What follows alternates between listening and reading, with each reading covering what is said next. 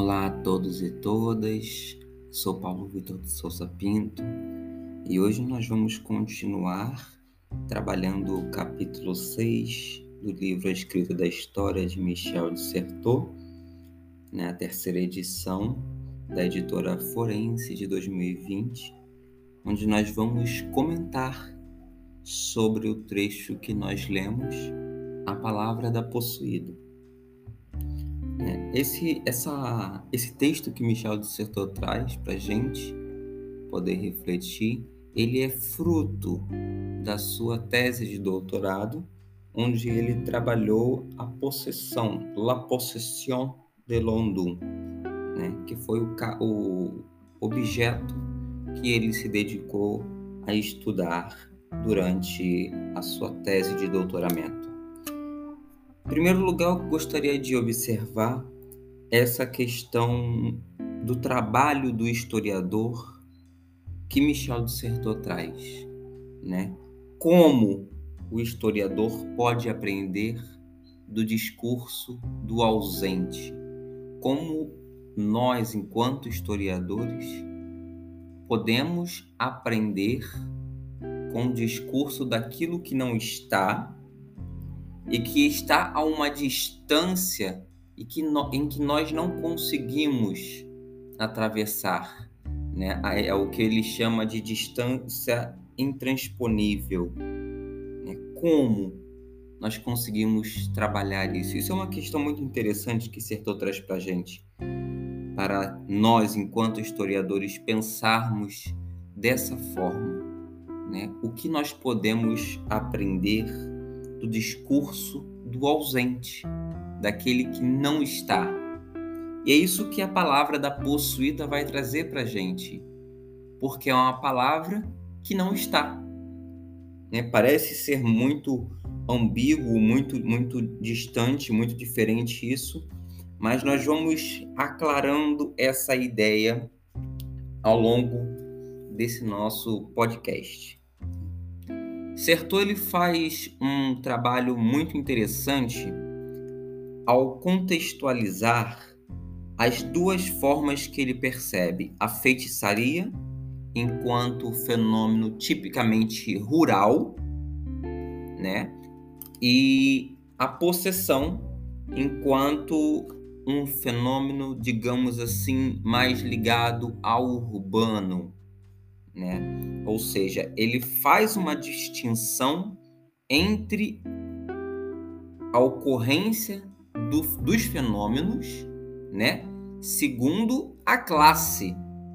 Então, para os camponeses é feitiçaria. Para o grupo urbano é possessão. Então, essa distinção que ele faz é muito significativa para nós, para entendermos e compreendermos essa distinção que ele faz de categorias sociais entre campo e cidade.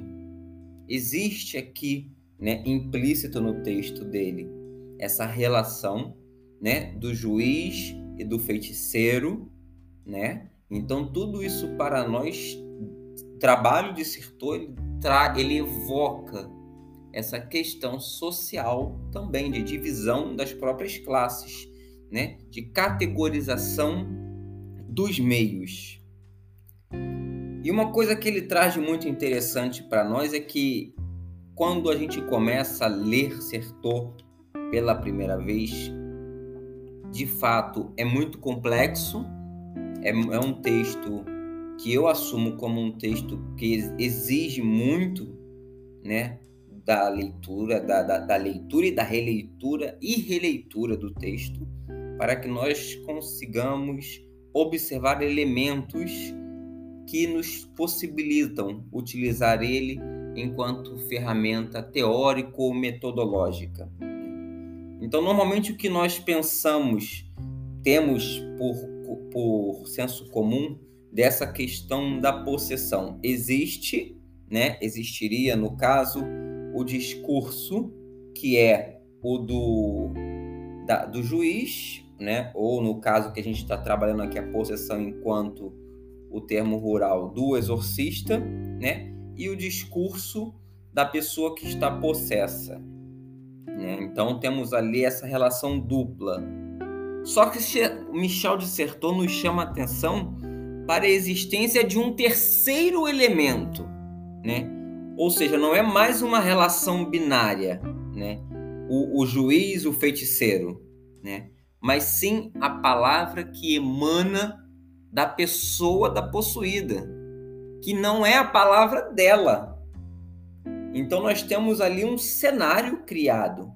Nós temos o exorcista, né? Nós temos a pessoa possessa e nós temos a pessoa que fala na possessa, ou seja, não é um discurso do exorcista, não é o discurso da possuída em si, mas é o não é a pessoa possuída que fala em si, mas é algo outro que fala na possuída, né? Por isso que Michel dissertou vai se referir, vai se referir à possessão enquanto um teatro, né? enquanto, um, uma, enquanto representações né? É, de corpos e representação de categorias sociais. Então ele, ele como como a gente trabalhou no primeiro na primeiro no primeiro episódio, né, a gente deu a entender, olha, certo era padre, a linguagem que ele vai utilizar é essa. É uma linguagem ligada mais à teologia, então, ele entende toda essa, essa cena da possessão como uma cena diabólica, né? Mas ela está organizada de, de uma certa forma. Está organizado por um jogo de tensões que são tensões sociais, são tensões políticas, são tensões religiosas, são tensões epistemológicas, ou seja, a necessidade de possuir da possessão, da linguagem alterada, ela vai acontecer segundo esse jogo de tensões. Por que, que eu trago isso agora para a gente pensar? Durante a minha pesquisa de mestrado, é, eu entrei bastante na questão da análise do movimento de educação de base durante o período de 1967 a 1971. E o que nós tínhamos de fonte documental, de fonte primária, nesse momento, eram, eram textos, eram fontes que diferenciavam o MEB, o Movimento de Educação de Base, desse período, do MEB que atuou na primeira, nos primeiros anos. Então, quando a gente pega, quando eu peguei a literatura do Movimento de Educação de Base para analisar, você vê nitidamente, olha, é um movimento diferente, porque o discurso é diferente. E aí que entra Michel Dissertor. Não é que o discurso é diferente. O discurso é diferente? Calma lá. É. É um discurso diferente. É um discurso diferente do MEB. Mas não é um não é não, não estamos, nós não estamos querendo dizer que é um outro MEB.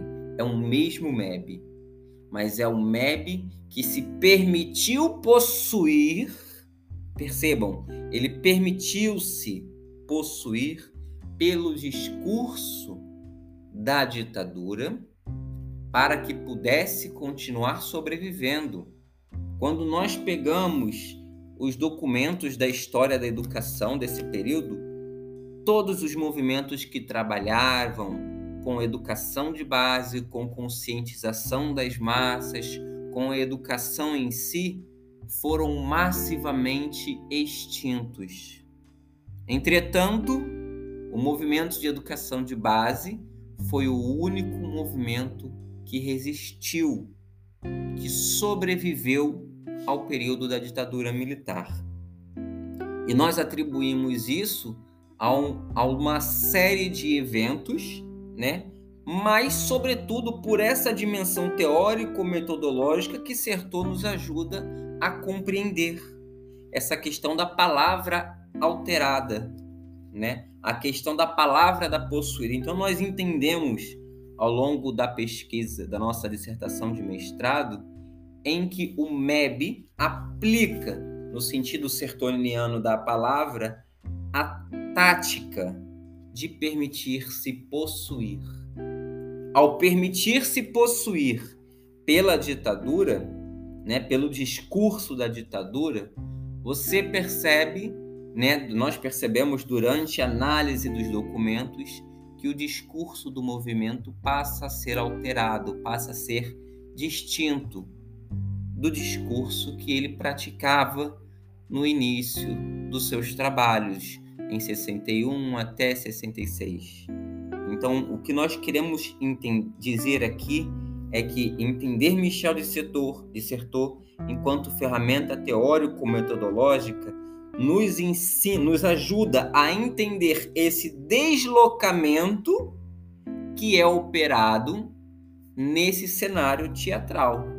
De fato, é um cenário teatral, né? O cenário anterior a 67, anterior a 64, perdão, é um cenário de tensões políticas, né? Já o cenário pós-instauração da ditadura militar, instaurada em 64, sobretudo já em 67, quando nós estamos trabalhando com o MEB, é um outro cenário teatral diferente. É um cenário onde está acontecendo cada vez mais, de maneira mais incisiva, os ataques à democracia, né? A, a política da, do regime militar, da ditadura militar, torna-se mais incisiva. Nós vamos ter mais à frente, ali nesse mesmo período que nós estudamos, a promulgação do Ato Institucional número 5, tido como um dos mais repressivos da ditadura militar. Né? Então é esse entender esse deslocamento, né, de que esse cenário muda e é necessário também que as pessoas que estão atuando nesse cenário, eles vão ter que mudar.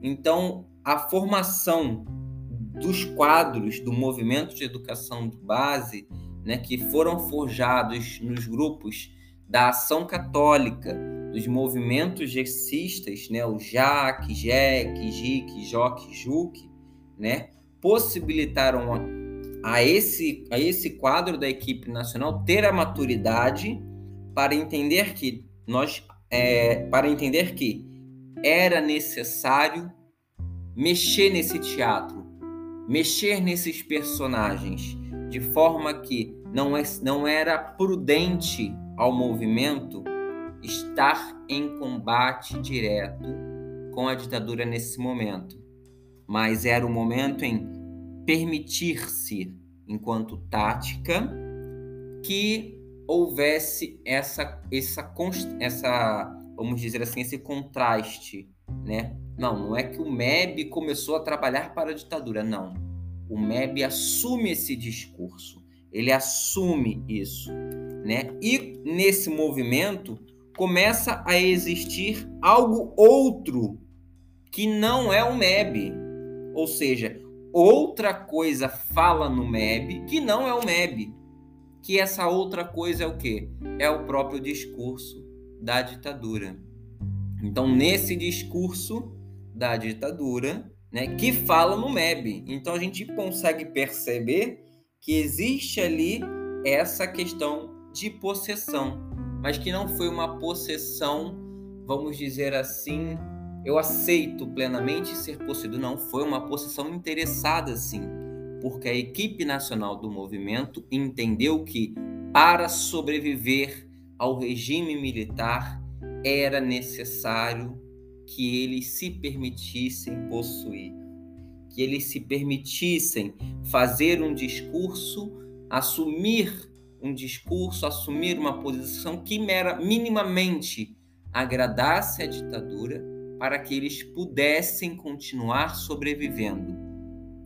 Ao longo da nossa pesquisa, a gente também identificou que, de maneira estratégica, no sentido sertoniano da palavra, né, que a própria ditadura se utilizou do movimento de educação de base para capacitar o movimento brasileiro de alfabetização, que era o movimento de educação proposto pela ditadura militar. Ou seja, houve um jogo de tensões nesse teatro entre possuir o MEB, né? Nós entendemos enquanto uma estratégia, ou seja, um, uma atividade elaborada que parte de um grupo dominante em sentido a outro, né? Que é um grupo subalterno, por isso o Sertor define enquanto estratégia. Essa é a estratégia possuir o movimento de educação de base, sobretudo a partir do momento em que o MEB passa a integrar o Plano Nacional de Alfabetização, ou seja, ele passa também a receber recursos do governo federal, do Ministério da Educa... do então Ministério da Educação e Cultura, né?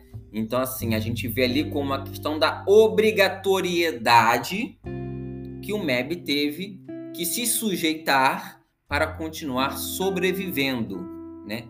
Esse sujeitar-se, esse possuir-se é visto por nós enquanto tática, ou seja, uma atividade elaborada que parte de um grupo subalterno ao grupo dominante. Então nós estamos entendendo que o movimento de educação de base, o MEB, ele é um grupo subalterno, ele é um grupo subalterno em relação ao grupo dominante, ao grupo hegemônico. Então aí fica claro para nós essa questão entre tática e estratégia. A nossa atividade, né, é, enquanto historiadores, nesse sentido, nessa análise específica, é a mesma atividade que o médico e o exorcista tem, tiveram no, nesse período histórico que a gente que Michel Dissertou está trabalhando na sua tese de doutoramento. Né? Ele diz que a tarefa do médico e do exorcista é dar nome, é nominar, é classificar, né? Ou seja, nesse momento em que nós estamos trabalhando, né, na nossa dissertação de mestrado, quando eu utilizo Michel Dissertor enquanto ferramenta teórico-metodológica, é entender, né, é fazer o papel tanto do exorcista quanto do médico que apesar de trabalharem em linhas opostas, né, trabalharem em sentidos distintos, o médico trabalha com a natureza fisiológica, o exorcista ele trabalha com a natureza metafísica. Entretanto, ambos trabalham no sentido de nominar algo, de dar nome. O médico vai dar nome àquela doença. O exorcista vai dar nome àquele demônio que possuiu. atividade, apesar de naturezas distintas, é a mesma, é dar nome. E é isso que nós fazemos com quando, quando eu trabalho com Michel dissertou enquanto ferramenta teórico-metodológica no trabalho de análise das fontes é entender quem é que está falando naquele documento que eu estou analisando. Né? Quando eu pego um relatório anual do Movimento de Educação de Base, quem está falando naquele relatório? É de fato o MEB ou é o espírito que o MEB permitiu que possuísse para agradar a ditadura militar, para continuar sobrevivendo? Veja, agradar a ditadura militar não significa ser conivente isso de modo nenhum. Né? Não, não é o, o nosso trabalho não admite isso, né? Que há, em certo modo, o movimento de educação de base foi conivente. Não, ele não foi conivente. Ele foi conflitivo. A nossa pesquisa ela identifica que o movimento de educação de base ele foi conflitivo com a ditadura militar. Né? Obviamente, ao longo das nossas leituras com Michel Dissertor, nós vamos esclarecendo isso cada vez mais, de maneira mais clara. Né? Realmente é uma leitura complexa, é uma leitura difícil, né?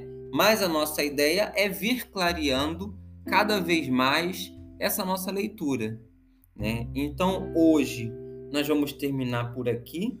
Né? Nós entendemos que já é algo avançado, que já é uma leitura que vai que realmente ela cansa em algum momento, né? Mas por hoje nós vamos parar por aqui no próximo episódio nós voltaremos com a leitura sistemática do texto e em seguida o comentário. Desde já eu agradeço a vocês pela participação, meu obrigado e até logo.